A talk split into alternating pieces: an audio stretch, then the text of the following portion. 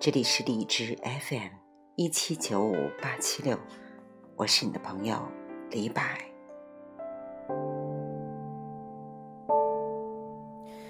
多一秒停在这里就好，才发现习惯了这味道。今天想和大家分享我的一个听众的故事。她是一个长得很清秀的女孩子，不是那种漂亮，但很有特点。眼睛不大，但看上去很洋气。她说，她最近感情遇到了严重的问题。她和她的男朋友发生了非常激烈的冲突，让他对这段感情失去了信心。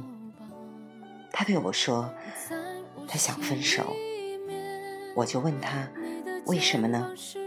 他说，今年。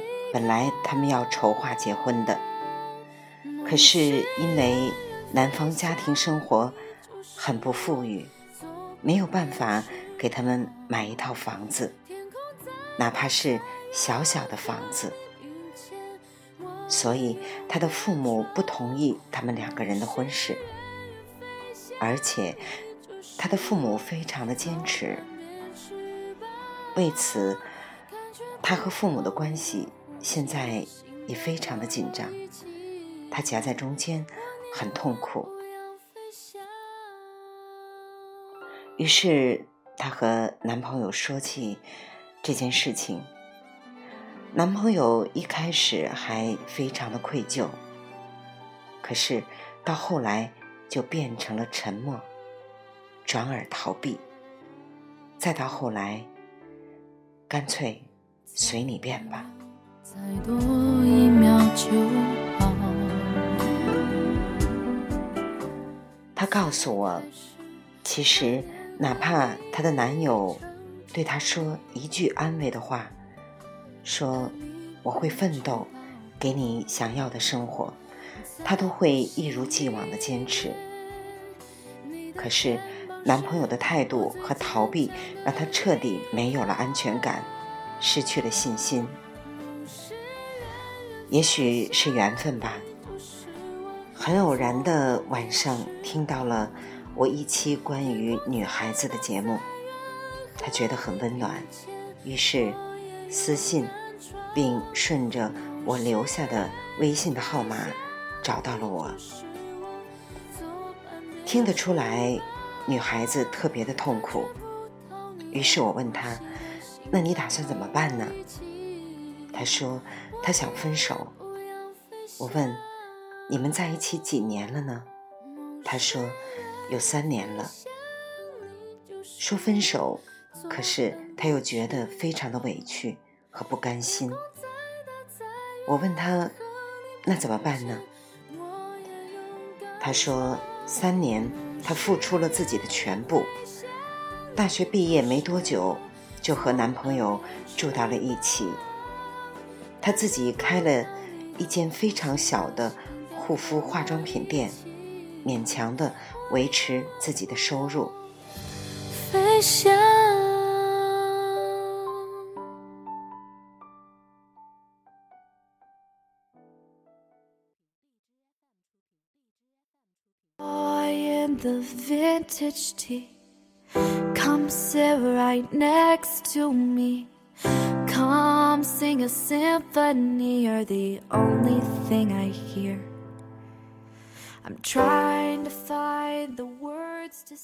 女孩子的名字叫圆圆。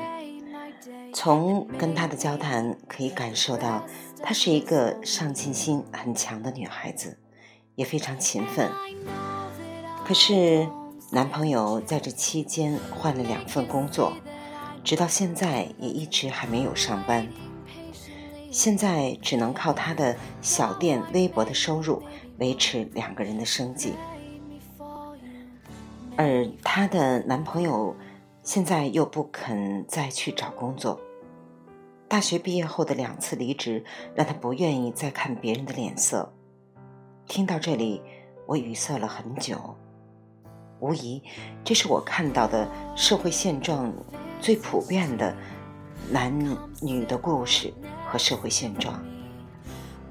于是我和他说：“小妹，如果你想倾诉，没有问题；但是如果你想解决问题，那我说的话可能会刺伤到你。”他说：“没事儿的，姐姐，你说吧，我愿意听。”我说：“姑娘，你为什么不矜持一些呢？你的父母知道你和他发展到这个地步了吗？没错，你想拥有一个幸福的家庭，这是每一个女人根深蒂固的需要，爱情的归宿。可是，根深蒂固的观念里，好像八抬大轿没有到你跟前的时候。”你好像也不该草草的和别人住到一起吧？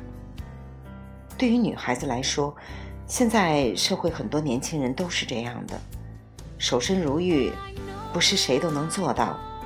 可是，你都住到一起了，要房子，要这些，要那些，他选择逃避，最后选择爱答不理，爱接不接嘛？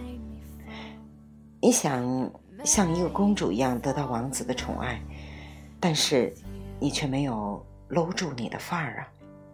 用最肤浅的逻辑来说，你连谈判的砝码都没有。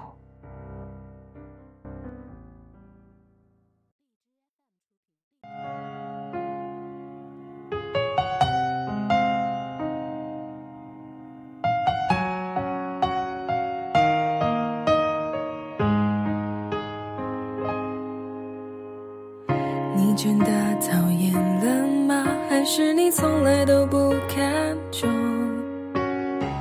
现在疼你都是个错，让你反感我被你。我想我说的这些话真的刺伤了他，他在电话那边哭得挺厉害的。他问我：“那我该怎么办呢？”我无语。我说。我真的没有办法替你做任何决定，我只是告诉他，你可以向你自己的人生后面多想十年，再看自己现在的路，要好好的去思考，然后再去决定，他是否在未来能跟你一起奋斗。不一定谁都能有福气钓得金龟婿的，但志同道合、勤奋是很重要的。路已经走到这里，事实已经摆到眼前，是掉头还是继续？只有问问你自己的内心。还有最重要的一点，我觉得你不要把自己的幸福寄托在任何一个人身上，父母都不可以，更何况是男朋友。这是最浅显的道理。爱和被爱其实都需要能力的，婚姻家庭就更需要能力的。一味的需要单方面的爱才能幸福的女孩子太少了，不如让自己先丰富起来。其实有一句非常老的话：“大河淌水小河满。”如果你自己是满满的一面湖水。你才有能力去灌溉别人，而且也因为你丰满，所以你不会计较一点一滴，或者是别人给你的多或少，反而你会拥有更多的爱和幸福。最后，我和他说，婚姻对于任何一个人来说都是一个大事儿，不能糊里糊涂的，尤其是一个女人。也许嫁错一次，很多就是牺牲了一辈子。不是有房子就会幸福，不是没房子就会穷一辈子不幸福。我说，圆圆，你还是跳出来思考一下吧。但是，没有人会替你决定，只要你决定了，就不要后悔。有反正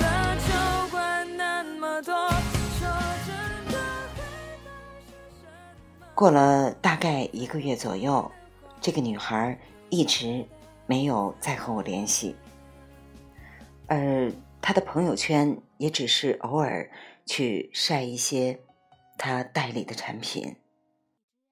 我想，也许我说的话起作用了，也许没有起作用，但是我觉得是那么的无力。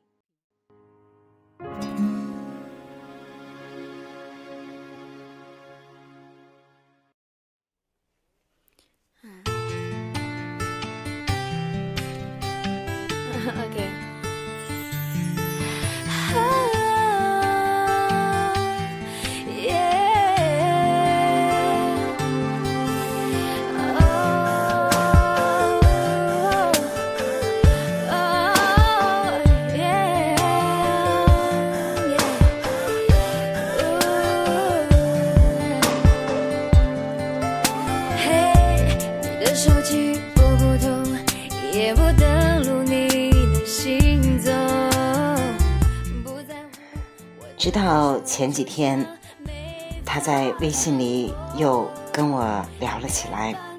他说：“姐姐，谢谢你当时说话说的那么的犀利，虽然我们不认识，也没有见过面，但是我能够感受到你说话的分量。这样的事情我没有办法去跟我的父母说，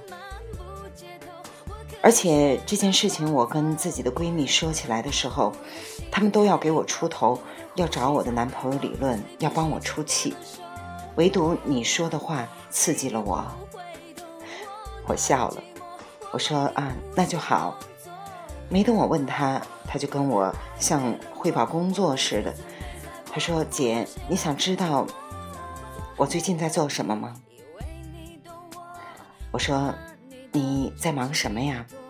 他说：“呃，我搬走了，我住到了一个呃离我小店很近的地方，而且我把难过化成了饭量和动力，我全身心的在打理我的小店。”嗯，我说：“那你的男朋友呢？”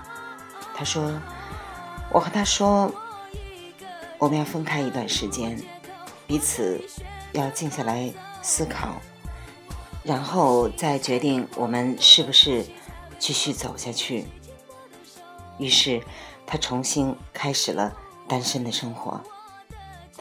他说这些话的时候，感觉心情非常好。他用了我的话，他说：“姐姐，你不是说我没有搂住自己的范儿吗？我这次就搂一搂。”她真是一个聪明的女孩子。我不要谁来安慰我，不要谁来安慰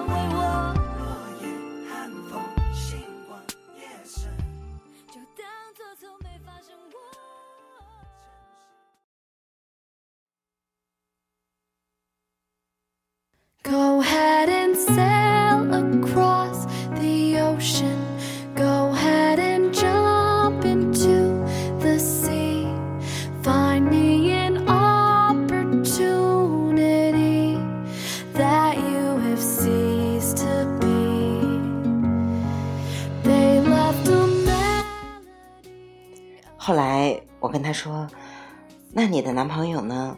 他连工作还没有呢吧？”他说：“当时她的决定刺激到了她的男朋友，两个人也真的痛苦了很长一段时间。后来，她说她的男朋友会证明给她看，他有能力去给她幸福。”女孩子后来笑声多了很多。她说：“姐姐，谢谢你。”故事到这里其实还没有结束。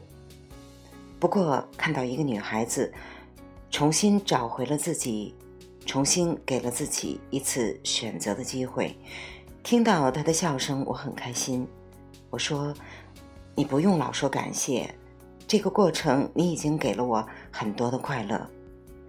也许有一天你拥有了自己的幸福，我就专门为你做一期节目，讲你的故事。他说：“姐姐，你现在就做吧，我一定会幸福的。”于是有了今天的这期节目。